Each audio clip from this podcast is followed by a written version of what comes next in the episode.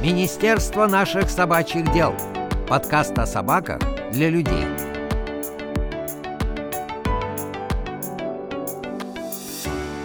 Всем привет! Привет! Ура! Мы готовы наконец-то официально объявить старт нашего нового третьего сезона. В этот раз мы будем говорить с представителями самых разных организаций и проектов, которые делают среду для жизни людей с собаками и в том числе с собаками-поводырями, чтобы она была удобнее и доступнее. А также у нас будут выпуски с организациями, в которых собаки — это полноправная, полноценная часть команды. Например, спойлер-спойлер, мы поговорим о собаках, которые работают в московском метрополитене. Ну а сегодня мы начнем с основ и поговорим о том, как вообще формируется комфортная городская среда, в которой могут существовать вместе люди и собаки. А в конце выпуска подведем итоги предновогоднего конкурса. Возможно, вы помните, у нас и такой был. Ну что ж, не будем затягивать, погнали!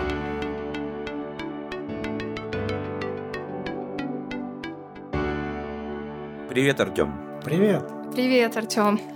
Расскажи, пожалуйста, в двух словах о себе, о том, как в твоей жизни появились собаки, с какого момента и какая ситуация сейчас. Можешь не в двух словах, можешь подробно об этом Да, я как это, по мере того, как вы задавали вопрос, стало понятно, что в двух словах ответить очень сложно. А меня зовут Артем Гибелев, основатель проекта «Собакин город». Сейчас у меня три собаки. Первая собака, она, это Корги, мы ее три с половиной года назад купили с женой. Жена настояла, очень хотела, вынесла мне всю душу. И в том числе она в какой-то момент заказала подборку из 12 выпусков журнала «Вестник Вельш Корги». И вот мы все и это такое изучали. есть. Да, и такое тоже есть. Я был против и как не очень хотел собаку. Все это, как всегда, как это папа не хочет собаку. До первой встречи в э, питомнике я собаку не хотел. После этого, стала моя собака. Вот, и мы с ней безумно любим друг дружку. Хотя в, первый, там, в первый, м, первую поездку она меня заблевала своей не- не- недоеденной едой. В общем, было таким боевым крещением. Потом, спустя год, мы подобрали, или полтора, я уже, честно сказать, путаюсь в датах, мы в поле подобрали восьмимесячного щенка, мы переехали за город, гуляли с Бруни, Бруни, первая собака. А в поле ей, мне казалось, что ей скучно, я так, ну вот бы как-то завести братика, вот бы найти друга собаки. И тут, И тут, да, в сугробе буквально. ну, не в сугробе, да, из кустов выскакивает огромное такое серое, ну, среднего размера, восьмимесячное чудовище, лопоухое, очень странное, но при этом очень трогательное. Ну, в общем, спустя некоторое количество времени он стал жить с нами. Ну, и третья наша собака – это малыш, немецкая овчарка. Мы его а, как это экспроприировали с цепи у не очень хороших хозяев где-то около года назад. То есть у вас взрослая собака? Да, да, он взрослый. Это отдельная фантастическая история. Ему 8 лет, из них 7 лет он провел на цепи. При этом мы с ним занимаемся послушкой, мы с ним занимаемся детектом, он выполняет команду, он абсолютно себя комфортно чувствует в любом месте. Мы работаем там в торговых центрах, в магазинах. Ну, Вот он абсолютно адекватен с другими собаками. В общем, просто какой-то фантастический пес. А что ты имеешь в виду, когда говоришь, что вы работаете в торговых центрах? Ну, это значит, что наш курс кино, с которым мы работаем, в общем, она человек такого широкого взгляда, и ну, мы работаем в разной среде, не только на площадках, и не столько на площадках. а, Мы работаем там в общественном транспорте, в метро, в торговых центрах в последнее время. Ну, то есть это социализация собаки. Ну, идет. это не социализация, это послушание или детект, то есть поиск целевого запаха, но просто в такой, ну, грязной, в кавычках, зашумленной среде. Мгм, мгм. Я просто думала, что это в рамках твоего проекта происходит, а это Нет, нет, это в жизни. в рамках личной... Ну, слушай, это очень сложно разделить. У меня весь проект происходит в рамках личной жизни, а личная жизнь в рамках проекта. Поэтому Ну так давай тогда перейдем к проекту. Расскажи, как он появился и о чем он. спасибо, что не в двух словах, потому что про проект рассказать в двух словах еще сложнее. Проект «Собакин город» начинался как э, такие мои урбанистические фантазии, потому что когда я гулял с собакой, с первой с Бруни, мы тогда жили в Москве, стало понятно, что, в общем, никакой среды для жизни с собакой в городах нету. Очень мало площадок, э, нету, ну, нету ничего. И мне показалось, что это хорошая идея, и что такая рыночная ниша, не занятая и социальная проблема, и, и с точки зрения бизнеса интересная история. Ну, и сделать площадки для собак, э, продвинуть эту тему, сделать их востребованными, классными, современными. Вот ну, это то, с чего начинался проект. Но ведь в городах уже есть площадки для собак. А, их очень мало. В Москве, по открытым данным, 900 площадок примерно на миллион, полтора миллиона домашних собак. Это первая история. Вторая история, они все находятся, большинство из них в ужасающем состоянии. Плохие покрытия, развороченные снаряды, отсутствие каких-либо условий для владельцев. Вот. Ну и, наконец, это все подавляющее большинство площадок, кроме тех, что делает мой район сейчас, это дрессировочные площадки, на которых очень криво расставлено оборудование для общего курса дрессировки. Вот. Ну, я думаю, что наши слушатели понимают, что, что это такое, что, во-первых, когда ты играешь с собакой, тебе не нужно с ней заниматься общим курсом дрессировки, а во-вторых, что огромное количество разных кинологических направлений, которыми тоже хочется заниматься, и для них это, эти площадки не подходят. А скажи, пожалуйста, в каком, если это не секрет, районе ты жил и где было все очень грустно с площадками? Где бы я ни оказывался, в них всегда все очень грустно с площадками, но мы жили на севере, район Отрадное, ну, на севере, в районе Отрадное, там много парков. В парках гулять прикольно, не считая майских праздников, когда там начинаются шашлыки и кости по, по, по всем паркам. Но а, ровно в районе Отрадное я открыл такое, ну, для себя, а потом пытаюсь открыть это миру, такое чудесное явление, как неформальное место выгула или стихийное место выгула. Ну, у нас было три таких корта а теннисных рядом с трехметровыми заборами. Они всегда были пустые. И, в общем, на одном из этих, ну, они были огорожены. Вот в одном из этих кортов мы, я обнаружил тусовку владельцев, который присоединился. И, в общем, смысл прогулки заключался в том, что мы отпускали собак э, с поводка вот в этом закрытом корте, общались с ними что-то делали, играли, занимались. Потом называлось пойти на круг, мы ходили по парку, возвращались в эту коробку. Вот. Ну и, в общем, гуляя по району, э, таких мест, где люди концентрируются, собираются, но там нет ничего похожего на площадку, очень много. То есть, в целом, твой проект э, начинался именно с площадок для собак? Да, он начинался как инфраструктурный проект, связанный там с оборудованием. А через какое-то время у нас появились партнеры и друзья в Институте развития городов Республики Татарстан, мы там построили, мы спроектировали игровое оборудование – вместе с ними. И в Татарстане построили первые две площадки. Одну в Казани, это прям полноценная игровая площадка с игровым оборудованием, сейчас очень востребованная. И второе место мы построили, это такой кинологический центр, там отдельно игровая, отдельно дрессировочная площадка УКДшная, и, что очень важно, есть оператор этой территории, это профессиональные кинологи, мы их долго искали с ними, долго выстраивали отношения, но в итоге договорились, и они занимаются, с одной стороны, тем, что ну, проводят свои курсы, а с другой стороны, воспитывают, оккультуривают э, владельцев. Угу. Вот. И это важно почему? Потому что в процессе большого количества переговоров, наблюдений, собственно, стало понятно, что инфраструктура – это очень хорошо, но беспокоит всех именно социальные проблемы, а, которые связаны с тем, что люди не убирают за собаками, что люди не воспитывают собак, что люди отпускают собак с поводка, что люди с собаками тусуются на детских спортивных площадках, и что в переговорах с там, муниципальными заказчиками, что в переговорах с госзаказчиками. Главный вопрос про это. Что угу. мы можем сделать, чтобы, с одной стороны, да, людям собаками было комфортно, с другой стороны, чтобы комфортно было окружающим. Вот, это и был мой в целом следующий вопрос. Я знаю, что есть большая проблема у семей, которые заводят и собаку, и ребенка. И тогда вот эти вот бедные мамы и папы остаются не у дел, что на детской площадке их выгоняют, потому что у вас собака, уходите отсюда, не надо здесь играть с нашими детьми, с вашей собакой. Что с собачьих площадок их выгоняют, потому что у вас ребенок, сейчас его тут уронят, и вы нам еще будете что-то говорить. А твой проект подразумевает как-то вот эти вот две составляющие между собой соединить? Ну, смотри, а, поскольку мой проект по инфраструктуру, с одной стороны, про культуру, с другой стороны, с точки зрения инфраструктуры, ну, например, мы разрабатываем а, совместно с компанией «Талон» застройщик федеральный стандарт док-френдли среды для всех ЖК. Угу. И в частности, мы там предполагаем делать, например, парковки для собак возле детских площадок – ну, когда ты, приходя с собакой, можешь ее на какое-то короткое время оставить, ну, побыть с ребенком. Вот. А, а с другой стороны, есть а, такая штука, как, которую мы придумали, как место для выгула. Ну, то есть это не огороженная территория, где просто какой-то газон отводится для присутствия там людей с собаками. Поскольку собаки преимущественно на поводке, то там может быть, ну, могут быть дети. Вот. Но это инфраструктурное решение. В общем, довольно непросто соединить эти две группы без наличия культуры и с одной, и с другой стороны. У меня есть несколько кейсов, например, когда мы, пока мы жили в районе Отрадное, а у нас в доме было довольно мощное родительское сообщество, и в какой-то момент у мамы, которая была лидером, такая, ну, эм, старшая, не по подъезду, по двору, а у нее появился лаборатория поскольку она была лидером, и не то чтобы ее кто-то мог откуда-то выгнать, примерно через неделю вся детская тусовка нашего двора лежала в песочнице с лабрадором, они там облизывались, бегали, никаких проблем там с глистами, с чем-то еще в поле обсуждения не возникало. И это же касается, например, дети на площадках для собак. У нас площадка в Татарстане – это, ну, скорее проблема. То есть очень много детей, никто никого не выгоняет. И наоборот, люди приходят с детьми, приходят с собаками. Это вопрос того, что надо учиться как-то договариваться, надо учиться вместе жить. И ну, никакими инфраструктурными решениями мы не сможем сделать так, чтобы всем было безопасно просто по умолчанию. Поэтому вот. Но я уверен, что договариваться можно. И в целом мой опыт показывает, что большинство, ну, по части жизни с собаками, большинство там, конфликтов, социальных напряжений, они в общем решаемые.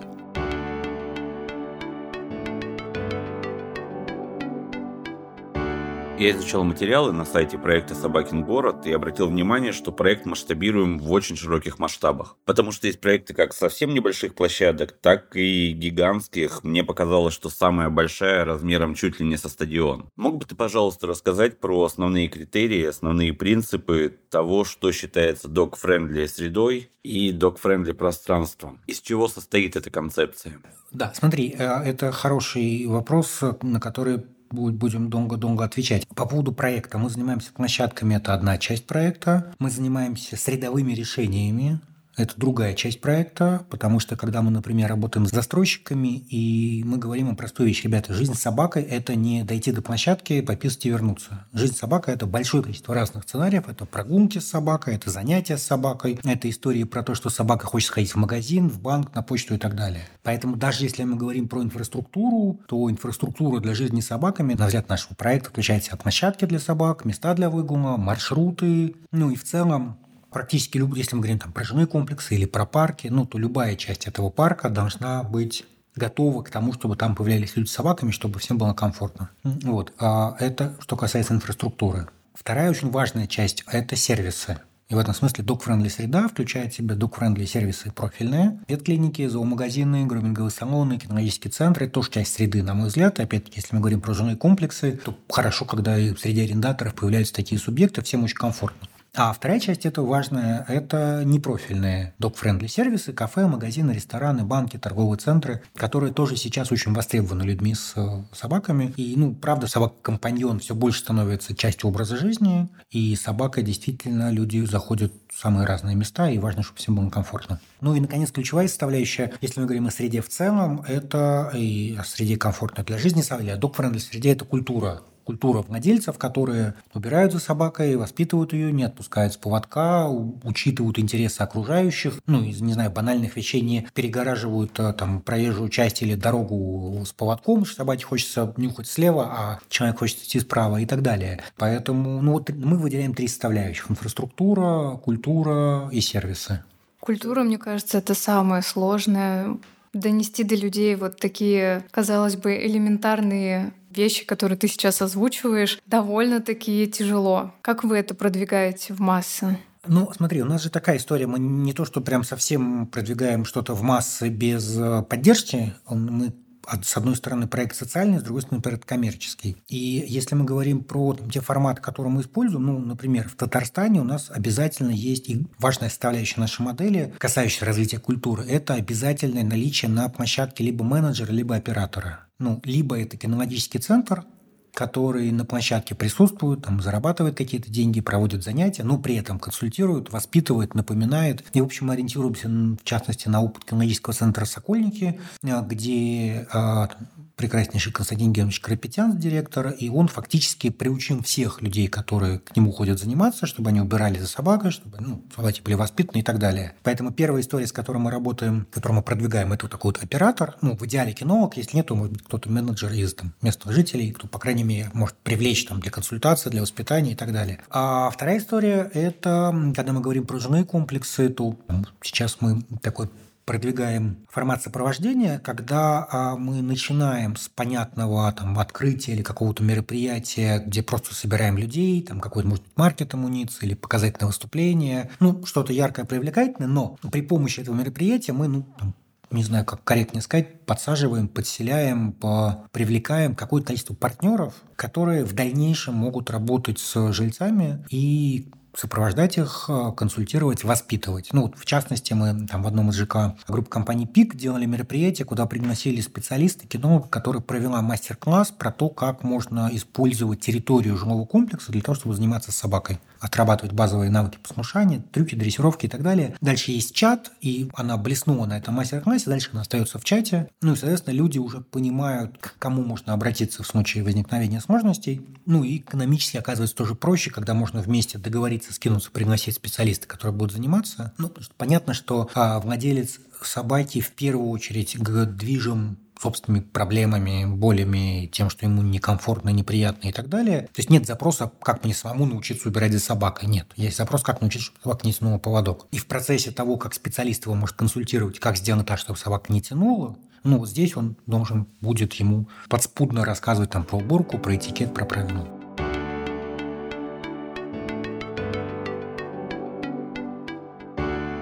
Мне вот что интересно. Собаки как вид обладают широчайшим фенотипическим разнообразием. То есть у нас есть и чихуашки весом чуть больше мухи, и есть мраморные доги. И можно полагать, что и у собак, и у владельцев есть разные запросы. И вот проект «Собакин город» он в идеале должен быть доступен для любых совершенно собак, или когда вы моделируете те же площадки, вы берете во внимание некую усредненную собаку-компаньона, ее массогабаритные характеристики, и их принимаете во внимание. Хороший вопрос. Мы, поскольку помимо того, что мы занимаемся площадками для собак, мы еще занимаемся... Я руководитель рабочей группы по инфраструктуре для собак при общественном совете Минстроя. Мы там работаем над нормативной документацией, которой вообще нету.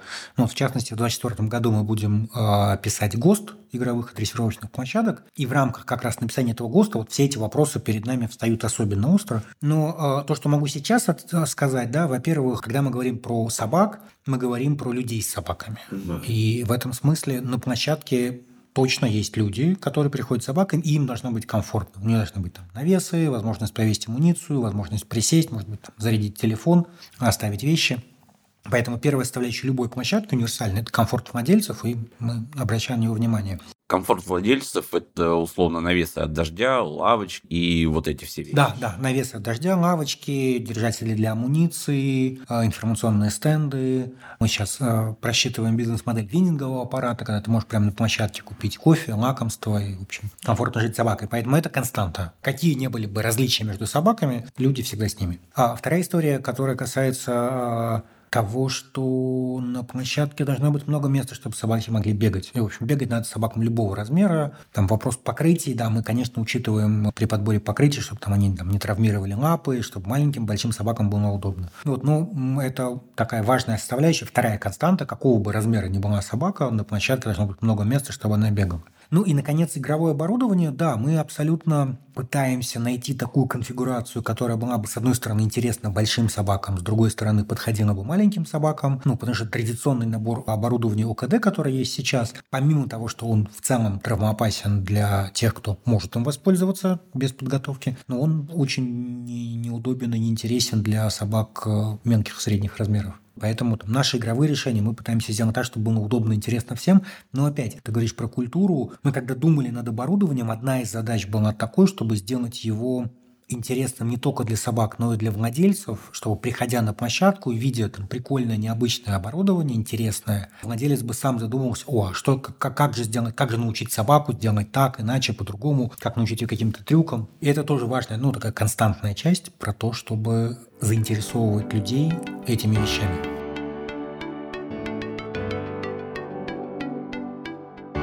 Артем, вопрос к тебе как к руководителю рабочей группы при общественном совете Минстроя мы можем предполагать, что владельцев собак достаточно много, однако реализация тех же собачьих площадок вряд ли возможна без муниципалитетов или участия застройщиков, которые на этапе планирования сразу закладывают проект собачьей площадки в будущий жилой комплекс, к примеру. Соответственно, вопрос, насколько те самые муниципалитеты вообще заинтересованы в том, чтобы развивать доступную для собак и их владельцев среду?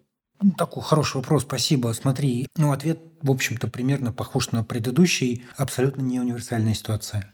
Ну, Если... в среднем по больнице. Не, вот в том-то и дело, что нету среднего, есть несколько типов. Если говорить про э, Российскую Федерацию, у нас есть регионы-доноры, которые обладают бюджетами, которые готовы вкладываться в хорошее, качественное благоустройство. Это касается вообще всего, и детских, спортивных, любых других площадок. Ну, ну, например, Татарстан, с которым мы работаем, где мы строим площадки одну за другой. У них там есть э, парк для активных э, экстремальных видов спорта «Урам», они любят хорошие, классные, качественные вещи, могут себе позволить. К этим же регионам относятся, например, там Московского, Москва в первую очередь. Ну и Москва строит классные площадки по программе «Мой район».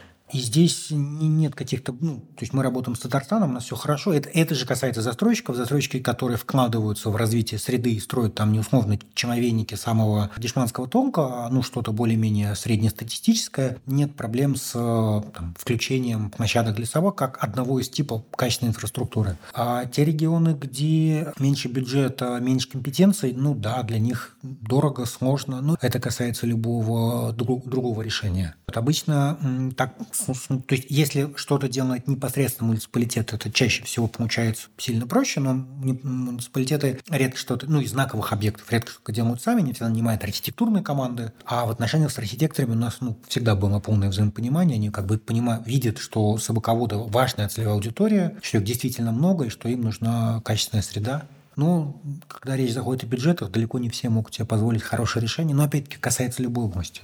И, в общем-то, понятно, что если мы говорим про новостройки, про новые какие-то территории, то там относительно просто предусмотреть место для собачьей площадки и сделать среду комфортной.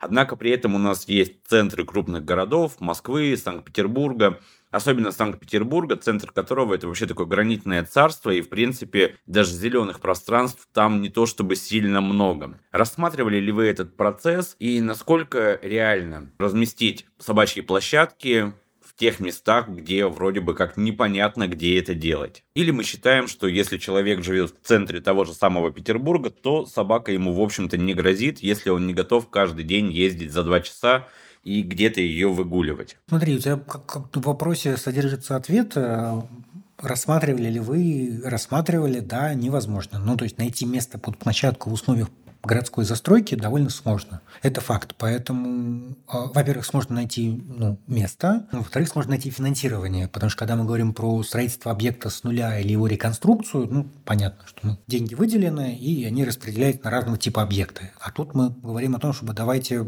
как бы создадим новое решение там, где его раньше не было. С этим тоже много сложностей. Поэтому тут путь, который мы сейчас выбираем, он заключается в том, что мы разделяем две, ну, три категории. Мы говорим о площадках для собак, которые бывают игровые, дрессировочные. Это огороженные территории, где есть инфраструктура для владельцев, оборудование игровое или дрессировочное, покрытие, освещение и так далее. Это первая, первая часть, и она скорее под там, новостройки, под э, общественное пространство, парки, ну и так далее, да, или под какие-то площадки, которые уже есть. А вторая категория – это то, что мы называем места для выгула. Это, ну, как бы такой прообраз или такая культурная форма, ну, вот этих вот стихийных мест, да, когда мы выделяем какой-то кусок территории, там, газон, чаще всего газон, и предлагаем сделать там официальное легальное место для присутствия с собакой, но при этом не огораживая заводом, заводом, забором и не называя площадка для собак. Вот, соответственно, это штука, которая, с одной стороны, дает ну, какую-то легитимизацию и право собаководов быть в городской среде, повышает их видимость и дает возможность действительно, ну, как бы не на всех 10 газонах по чуть-чуть, а в каком-то одном месте присутствовать с собакой. Вот, но, с другой стороны, не позволяет ее отпускать с поводка и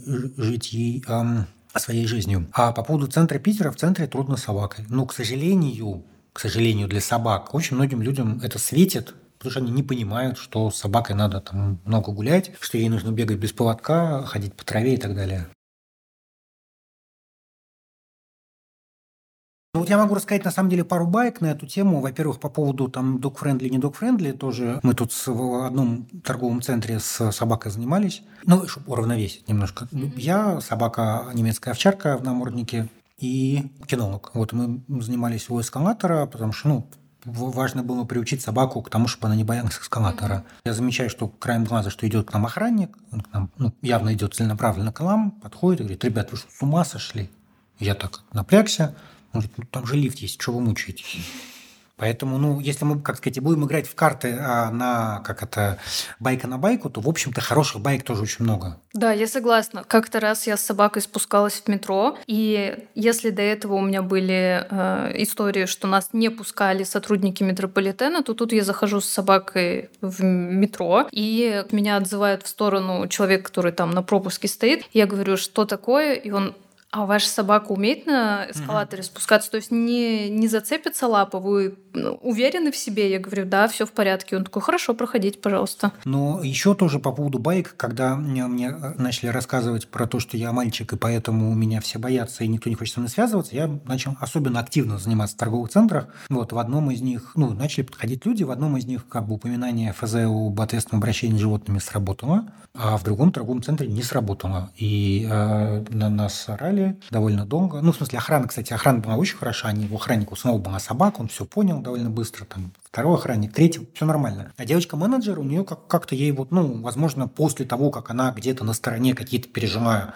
неприятные моменты, ей захотелось как-то немножко восстановить справедливость. Вот она нам рассказывала про то, что надо что-то купить, а нельзя просто быть собакой, про то, что должен быть короткий поводок, про то, что вообще-то у нас есть табличка, она вытащила из какого-то подвала табличку, и мы ее прочитали не сразу. То есть мы сначала ну, позанимали, то есть мы как бы доказали, что мы имеем право там оставаться, продолжили занятия, закончили, ушли, вернулись без собаки, почитали табличку, оказалось, что а, черным по белому в этих правилах написано, что собака до 70 сантиметров хомки пропускается в общественное пространство без каких-либо ограничений, если она в наморднике с поводком. Мы позвали снова эту девочку-менеджера, подвели ее к правилам, которые она нам сама выставила, и спросили, где здесь снова короткий, покупки и так далее.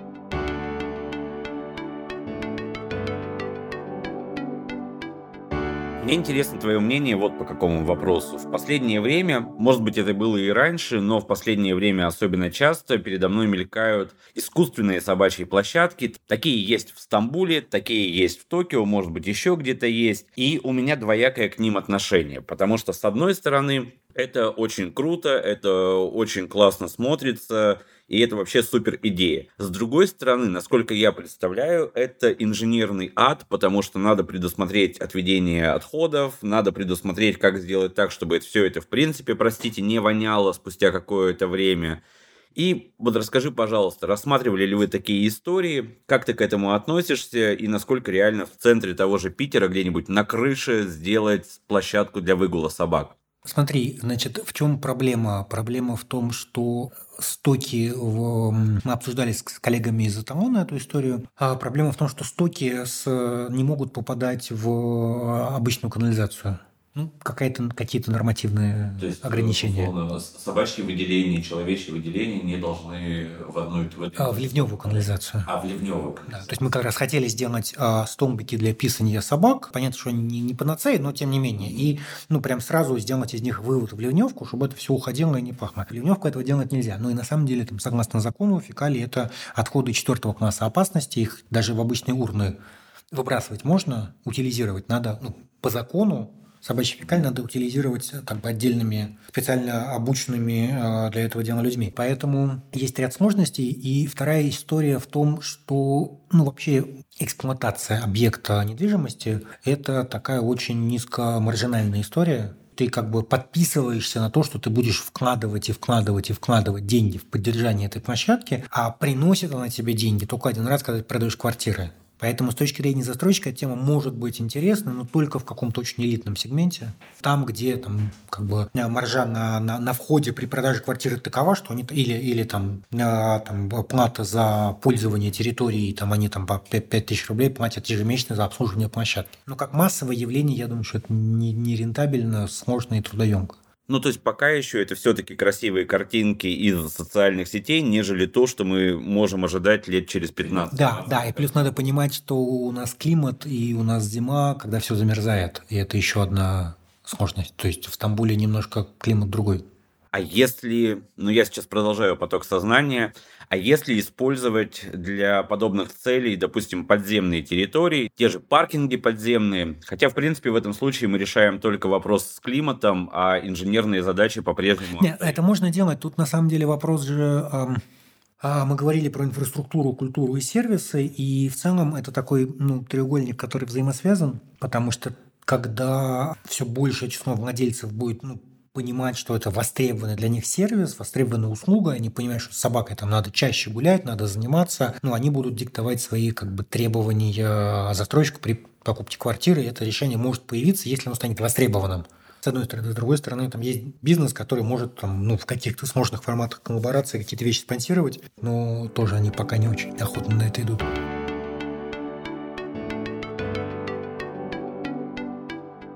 Есть владельцы собак, есть их собаки, и у них есть совокупный запрос на комфортную среду, на пространство и так далее. При этом есть вопрос совершенно для меня темный лес. Допустим, появилось такое желание. Куда идти? То есть стоит ли присоединяться к каким-нибудь рабочим группам, стоит ли писать какие-то обращения в администрацию, ну и в целом, что может сделать владелец собаки, который хотел бы изменить мир вокруг себя к лучшему? Супер. А, я, как сказать, начну, прости, занудно убирать за своей собакой, может и должен. Ну, потому что если ты не убираешь своей собакой, скорее всего, как бы администрация тебя не поддержит. А, у нас тут была увлекательная беседа на заседании экспертного совета Минстроя, там был мэр Магнитогорска, который в ответ на там, наше предложение, ну, он не эксперт, он приглашенный гость, не то, что он что-то решал, и эксперты все были за площадки для собак за инфраструктуру, но он очень жестко сказал, слушайте, собаководы вообще не убирают за питомцами, и ничего для них строить не будем, потому что ну, как бы не умеем с ними договариваться.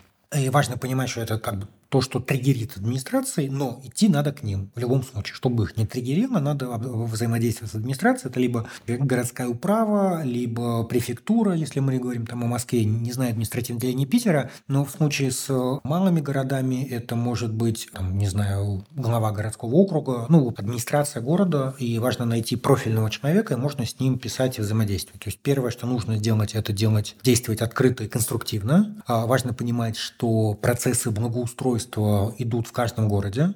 И в этом смысле стратегия не всегда выигрышная. Дайте нам площадку там, где мы хотим, ну и более выигрышная. Давайте посмотрим, что сейчас могу устраиваться в городе. Начнем с того, что построим площадку для собак или какую-то инфраструктуру вот в том парке или там в том сквере, который сейчас в очереди на благоустройство. То есть муниципалитет не может выделить деньги просто чтобы где, где хочет что-то построить. А можно взаимодействовать с муниципальными депутатами. То есть, когда мы говорим про администрацию или депутатов, всегда важно количество. Ну, то есть, там собрать подписи, это никогда не бывает лишним. Чем больше людей говорят об этом интересе, тем более понятно для администрации, почему надо выделять деньги на там, те или иные решения. Отдельно в ряде регионов есть так называемые центры компетенции, по развитию городской среды. Это отдельные структуры. Ну, собственно, Институт развития городов Республики Татарстан – это такая структура, которая… Это не чиновническая структура, это обычно возле чиновничества, там НКО, оно, а, которое занимается ну, как бы содержательным контролем за благоустройством в регионе ним тоже можно приходить. Ну, собственно, красивый кейс. Хотя нет, в Гатчине как раз, да, да, есть такая фигура, как главный архитектор города. Это тоже часть. То есть в управе это либо зам главы там, по социальным вопросам, либо зам главы там, по инфраструктуре, либо главный архитектор. В Гатчине коллеги пришли к моей коллеге Лизе Гречухиной, она была главным архитектором города в то время с предложением создать площадки. Лизе эта идея понравилась. Собаководы понравились, потому что они были конструктивные, договоропригодные, договороспособные. Это очень важно.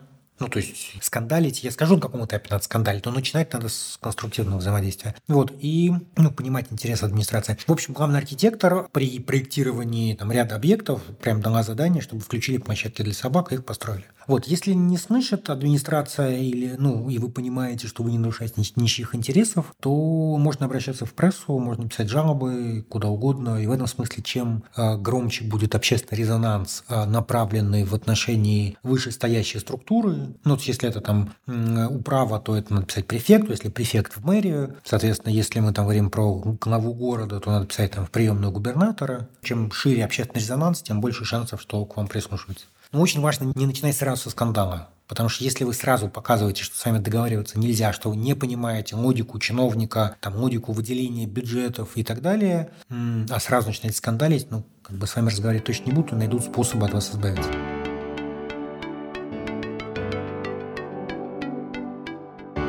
В одном из документов на сайте проекта «Собакин город» среди пунктов которые перечислялись как плюсы, в том числе упоминалось решение проблемы бродячих бездомных собак.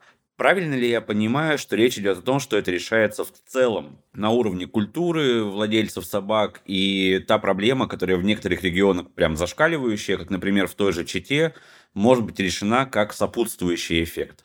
Смотри, да, где, где-то да, потому что, то есть, давай я расскажу про механизмы, а угу. тогда станет понятно, почему не во всех регионах это может повлиять. Угу. Механизмы следующие. Во-первых, те люди, которые обладают некоторой культурой ответного отношения, они а, реже избавляются от собак. Есть такие, к сожалению, печальные истории. Люди завели собаку там на лето, потом бросили, появился ребенок, аллергия, отказ... собаки отказались. Ну, то есть, если у людей есть культура, и они принадлежат к сообществу, с одной стороны, меньше отказываются, с другой стороны, больше вероятности, что ее быстро пристроят. Ну, например, есть там такая довольно тонкая штука, связанная с тем, что мощным игроком на самом, как оказывается, являются породные сообщества. И в этом смысле, если речь идет о породной собаке, если ты как бы, ну, примерно понимаешь, как это все устроено, и если речь идет о породной собаке, ты понимаешь, как это все устроено, и ты как бы хоть чуть-чуть в курсе происходящего, то ты ее от нее, ну, там, ее не выбросишь, не сдашь в приют или не сдашь в плохие руки, а попробуешь через породную группу пристроить. Это первая история. Вторая история, все, что касается самовыгума стерилизации, ну, то, чем больше людей будут понимать, что нельзя не стерилизованную, ну, то есть вообще самовыгум – это плохо, а самовыгум не стерилизованного там кобеля или суки – это очень плохо, это вторая история. Тогда, то есть по мере развития культуры, входящих а, на или выходящих на улицу собак будет меньше. Ну, третья история связана с тем, что количество собак, которых люди будут брать из приюта или непосредственно с улицы, справляться с ними и не возвращать их обратно, Поэтому на, вот, на этот процент мы точно можем влиять. Э, в ряде регионов очень разная ситуация с э, собаками. Где-то это там большое количество дачников, которые оставляют, там, сможет на это повлиять. Где-то это там пастушчие собаки, и, ну, в общем, все по-разному. А где-то так исторически сложилось, потому что у меня перед глазами та же самая чита, где пыль, много мусора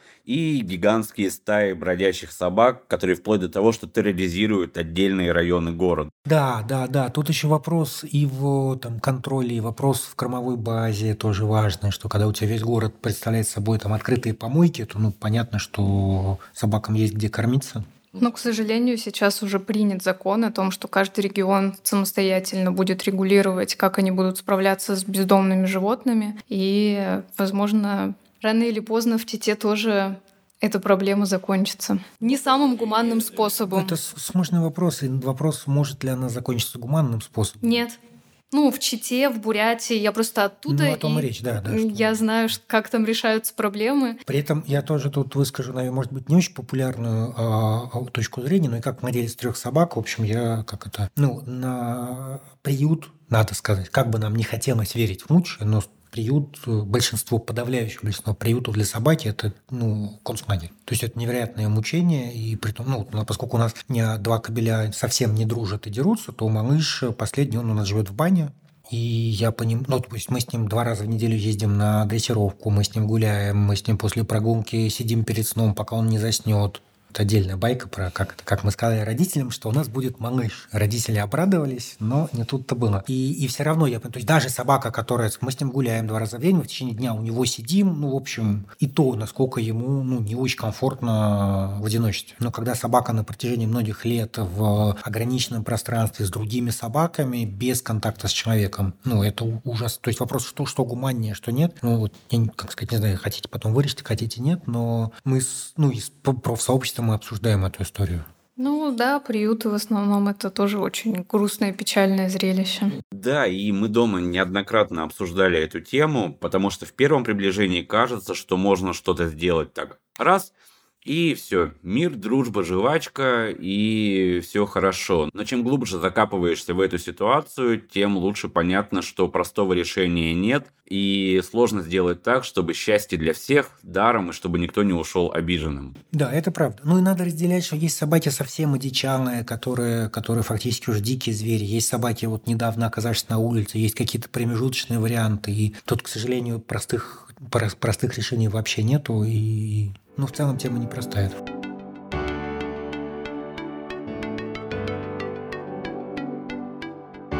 Давай еще раз вернемся к площадкам, которые вы проектируете.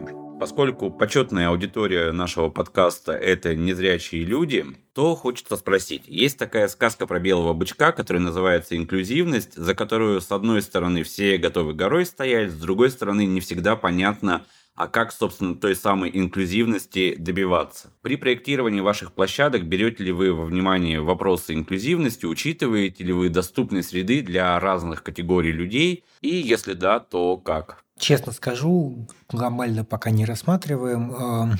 В, на площадке в набережных Челнах, в парке Прибрежном, где игровая дрессировочная зона, в дрессировочной зоне есть отдельная прямо зона для подготовки собак-поводырей. Но это связано не столько с нашей э, лояльностью теме, сколько с тем, что ну, просто там были кинологи, которые готовы готовить собак, которые этим занимаются, им нужно было это место. Мы их поддержали инициативу, но, в общем, если бы ее не было, вряд ли бы мы э, что-то сделали. В целом, про инклюзию надо думать, да, понятно, что, ну, я, честно сказать, не знаю, как гуляют с собаками незрячие люди, я не очень понимаю. А, и, то есть я, во-первых, не понимаю, мы говорим только о собаках-поводырях, или у них тоже есть собаки и не поводыри. Вот по поводу условий для собак-поводырей нужно, ну, я изучу этот вопрос, мы, в общем, очень лояльны этой теме, но пока запроса не было. Ну, в целом просто интересно, как а, ваш проект, или, может быть, он будет адаптироваться. Не только же есть незрячие люди, у которых есть... Ну, да, есть семьи, где у незрячего человека есть собака-поводырь, и еще у них есть какая-то семейная собака, которая просто домашнее животное. Но помимо незрячих есть же еще люди с другими ограниченными возможностями, и они и... могут владеть собаками. Да, да, да. То есть они тоже могут владеть собаками и тоже как-то хотят приобщаться ко всей этой культуре и инфраструктуре. Да, это хороший вопрос, но мы будем про него думать. Тут сложность в том, что пока мы сами являемся, мы, я говорю, мы имею в виду, что это мы как люди с собаками, мы, ну, я, у меня есть тезис, что я вот так публично все время им как бы бравирую, что собаководы – это одна из самых многочисленных и в то же время маргинализированных групп. Ну, потому что очень много и ничего нету, никакой инфраструктуры. И поэтому мне кажется, не знаю, я сейчас как бы мне важно сказать это максимально корректно, но смысл в том, что если мы сейчас начнем продвигать площадки, снабжая их каким-то еще большим количеством дополнений и обременений, то это будет на первом этапе не очень хорошо. Поэтому тут вопрос как-то, ну, как бы важно не потерять фокус, мы говорим, что нужны площадки, да, мы их строим. Ну и я слышу вас, что это важно, и, как сказать, мой гуманизм тоже развивается в том числе в этом разговоре. Я думаю, мы будем делать ГОСТ площадок игровых и дрессировочных. Я думаю, что мы точно это дело учтем. Если кто-то из среди наших слушателей захочет присоединиться к разработке, будет здорово. У меня еще такой вопрос пока мы э, перешли на собак, которые имеют какую-то профессию. Я видела у тебя в Дзене довольно много статей про собак, которые имеют работу. А скажи, пожалуйста, как ты к этому относишься? Вообще, как ты относишься к тому, что собак готовят для какой-то деятельности, не, не просто быть домашним животным, а быть полезным обществу и людям. Ой, слушайте, чем, чем дальше, вроде такой, казалось бы, вопрос трогательный, а э, ответов очень много. Э, смотри, во-первых, я отношусь к этому хорошо. Ну, если это там, достаточно гуманно для собаки, но в целом собака, которая включена в какую-то работу, ну, я опять если это нет жестокие условия, это для собаки хорошо, полезно, интересно. Мне кажется, это здорово и очень важно с точки зрения того, чтобы изменить представление а, в обществе о собаках, ну и мы эту тему всячески поддерживаем для того, чтобы сказать, ребята, а собака-компаньон – это не а, меховая игрушка на поводке, а это живое существо, со своими возможностями, своим потенциалом, со своими потребностями, интересами и со своим потенциалом, который в чем-то превосходит ваш потенциал. Ну, там мой собственный опыт следовой, там, обучения следовой работе показывал, какие-то совершенно фантастические истории, когда ты абсолютно не понимаешь, что происходит, собака тебя выводит туда, где там, спрятан статист. И это, конечно, ну, меня лично, то есть мое отношение к моим собственным собакам изменилось вот после знакомства с ими же в следовой работе, поэтому всячески поддерживаю, мне кажется, что это очень важно и очень ценно. И на самом деле еще один тонкий момент связан с тем, что если повседневная жизнь с собакой, ну, как бы не дает тебе никакой обратной связи, в общем, зачастую собака может быть, не знаю, в стрессе, владелец этого не понимает, и все хорошо. Соревнования а, или спор кинологически дают чуть больше обратной связи в отношении там, твоих методов дрессировки, эффективны они или нет. Но любая прикладная работа с собакой, она дает очень много обратной связи про то, насколько ты выстроен отношения с собакой, насколько она с тобой в контакте, насколько она готова работать и так далее. И любая практика, в которой есть оценка а, эффективности собаки, в которых собака проходит как бы испытание собственной эффективности, ваши отношения с собакой происходят испытание эффективностью, эффективных испытаний. Ну, короче, Да. А испытывается эффективность ваших отношений с собакой, это всегда хорошо и полезно, но это, это, это, эта практика не позволяет оставаться в неправильном стиле работы, да, излишне жестком или, или недостаточно корректном. Не знаю, понятно ли я сформулировал мысль, но я старался. Да, но все равно в этот момент кажется, что мы немножко дискриминируем некоторые небольшие породы собак, которые, ну, по идее, не могут, мне кажется, обладать э, профессией, то есть какие-нибудь мальтипу или чихуахуа, вряд ли они... Как в чем дискриминация? То есть кто-то может, кто-то не может.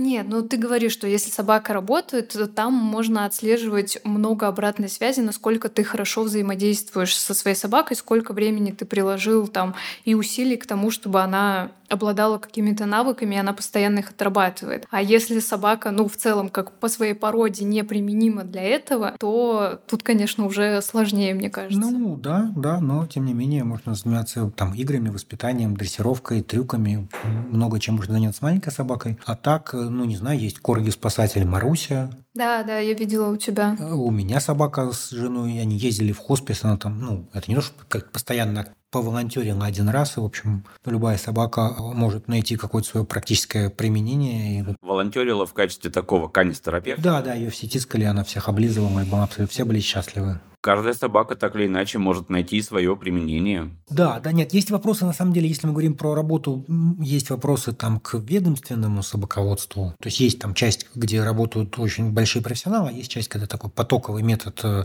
новобранцев, которых запихивают к собакам, в общем, ничего хорошего там нету, ну, ничего хорошего много где не происходит, поэтому... Это опять же к вопросу несовершенства мира, в котором мы живем. Да, да, поэтому давайте это признаем уже как бы... Давайте откроем новости и признаем, насколько мир несовершенен. И что... Давайте не будем. Давайте, да, давайте, давайте не будем. Давайте не будем. У нас есть лекция совместная, которую я иногда читаю журналистам в России, про то, как писать о социально значимых темах без негатива, что не обязательно скатываться в скандалы, интриги, расследования. И для нее Юля делала подборку заголовков, один из которых прям потрясающий. Звучит он следующим образом. Бешеная собака держит в страхе приют в Костроме и рожает, рожает, рожает. Прекрасно, да. Региональная журналистика беспощадна. Но, кстати, надо сказать, а, а если уж мы, как сказать, плаваем на волнах ассоциаций, последние полгода я получаю массу удовольствия от ленты новостей РИА Новости, потому что они, не знаю уж, влияем там ли мы, вы, Сабина, кто угодно. Ну, в общем, в РИА Новости тема собак возникает, наверное, раз там в 2-3 недели. В частности, была фантастическая история про то, что там, наша собака-корреспондент э, передает, что в Питере пошел снег, и там восхитительная Колли бродит под снегом, она вся в снегу. Ну, в общем, какое количество очень милых новостей с собаками в последнее время прям довольно, ну, довольно часто появляются в прессе, и мне кажется, что это ну, вот про скорее такое системное позитивное отношение, потому что вряд ли бы журналисты, понимая, что там условно люди боятся пауков, писали бы заголовки про пауков, да, и наоборот, понимаешь, люди как будто хорошо относятся к собакам. Сейчас довольно много инфоповодов, связанных с собаками. Ну, действительно, потому что сейчас многие СМИ отследили, что уровень популяционного стресса, он уже просто зашкаливает, потому что много всякого разного в прошедшие годы происходит, и что надо каким-то образом уже корректировать инфополе в сторону, если не позитивной повестки, то хотя бы просто нормальной, спокойной, вменяемой, и в сторону чего-то приземленного, вещественного. Да, и в этом смысле как будто бы даже собаки выходят на более лидирующие позиции, чем котики. Потому что котики – это история для мемов, а в прессе я ну, котов реже, меньше вижу, много новостей про собак. Но это правда хорошая такая светлая, позитивная тема. Но и опять к тому, что, не знаю, я вот то, что, Юль, ты говоришь про всякое негативное отношение странных людей, они точно есть, но у меня ощущение, что там вот 2006 год и фонд общественного мнения, когда они говорят про 70% позитивно или нейтрально, там есть вторая часть, и всех раздражает фекалии, лай, собаки без поводка. То есть вот если это разделить, то как будто бы к собакам относятся хорошо. Если владельцы убирают, собаки не лают, ну, лай отдельная проблема, и они на поводках. Да, я с тобой согласна.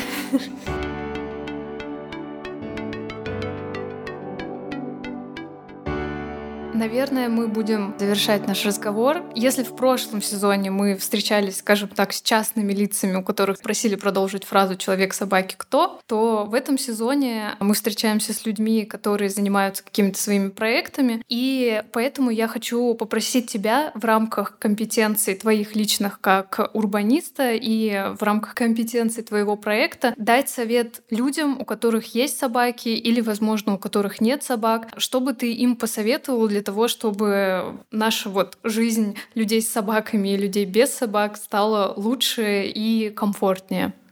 Убирать Хорошо, какашки. Нет, убирать какашки я уже советовал, и поэтому повторяться не буду. Нет, я бы посоветовал, ну, во-первых, правда, понимать, что собака – это, а все это ваш выбор и дополнительная ответственность перед окружающими что не значит, что общество вам ничего не должно, общество вам тоже должно очень многое, но важно нести ответственность за свою собаку, понимать, что это как бы ваш выбор, и что вы должны сделать так, чтобы окружающим было комфортно. Комфорт окружающих – важная часть жизни, как в сказке про тот, кто живет в пруду, надо подойти, улыбнуться, и он улыбнется в ответ скорее всего. Это первая история. Вторая история про собаку. Очень важно, а, мне кажется, смотреть на собаку, а не в зеркало. Потому что очень часто люди, которые заводят собаку, а, начинают как-то каких-то масса психологических всяких штук на нее навешивать, накручивать, придумывать, вот, и абсолютно при этом теряют из поля зрения ну, саму собаку с ее потребностями, интересами, состояниями, настроениями, самочувствиями. Да, мы про это говорили, кстати, в первом выпуске второго сезона. Мы звали Колю, он э, дрессирует собак, и говорили об очеловечивании, и как люди навешивают на собак все лишнее, забирая у собаки собаку, собственно. Это да, это прям... Да, и при этом, когда ты идешь по, по, по, по следу, и собака тебя ведет, ты понимаешь, что часто впервые ты видишь, что, оказывается, у нее есть действительно ее природные способности, которые на порядок больше и выше, чем твои. И это, конечно, фантастическое ощущение увидеть ее вообще не человеческое, а собачьей в собачьей среде природной. Спасибо тебе большое. Дорогие друзья, сегодня у нас в гостях был Артем Гебелев, урбанист, руководитель рабочей группы по инфраструктуре для собак при Общественном совете Минстроя Российской Федерации, основатель и руководитель проекта «Собакин город». Артем, спасибо тебе большое, что уделил время и рассказал нам столько всего интересного. Спасибо вам за приглашение.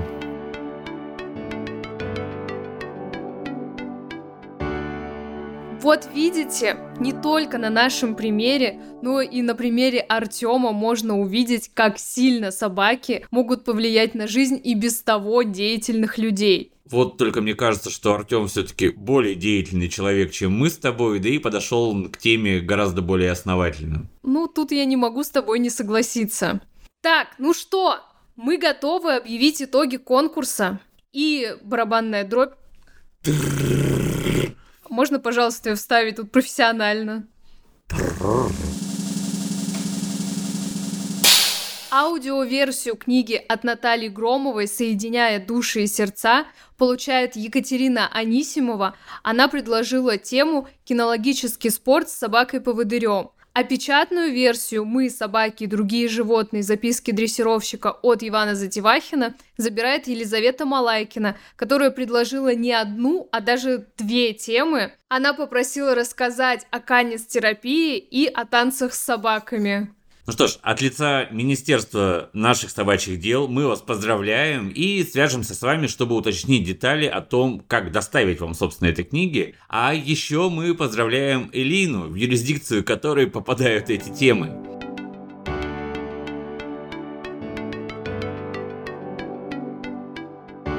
Вот такой у нас получился первый выпуск. Пишите в комментариях на Ютубе или в группе Школы собак помощников ВКонтакте, как вам выпуск, как вам такой формат, как вам новые наши обложки для выпусков. И, может быть, у вас есть какие-то идеи гостей или тем, которые вы постеснялись предложить, но мы всегда рады вашим всем предложениям. Ну, а в следующем нашем с Юлей выпуске мы познакомим вас с девушкой, профессия которая единственная и уникальная в России. Поэтому в комментариях можете предполагать, кем работает гостья нашего следующего эпизода. Ну и, разумеется, ее работа связана с собаками. А мы, пожалуй, будем прощаться. Ждем вас всех в комментариях и до скорого. Всем пока!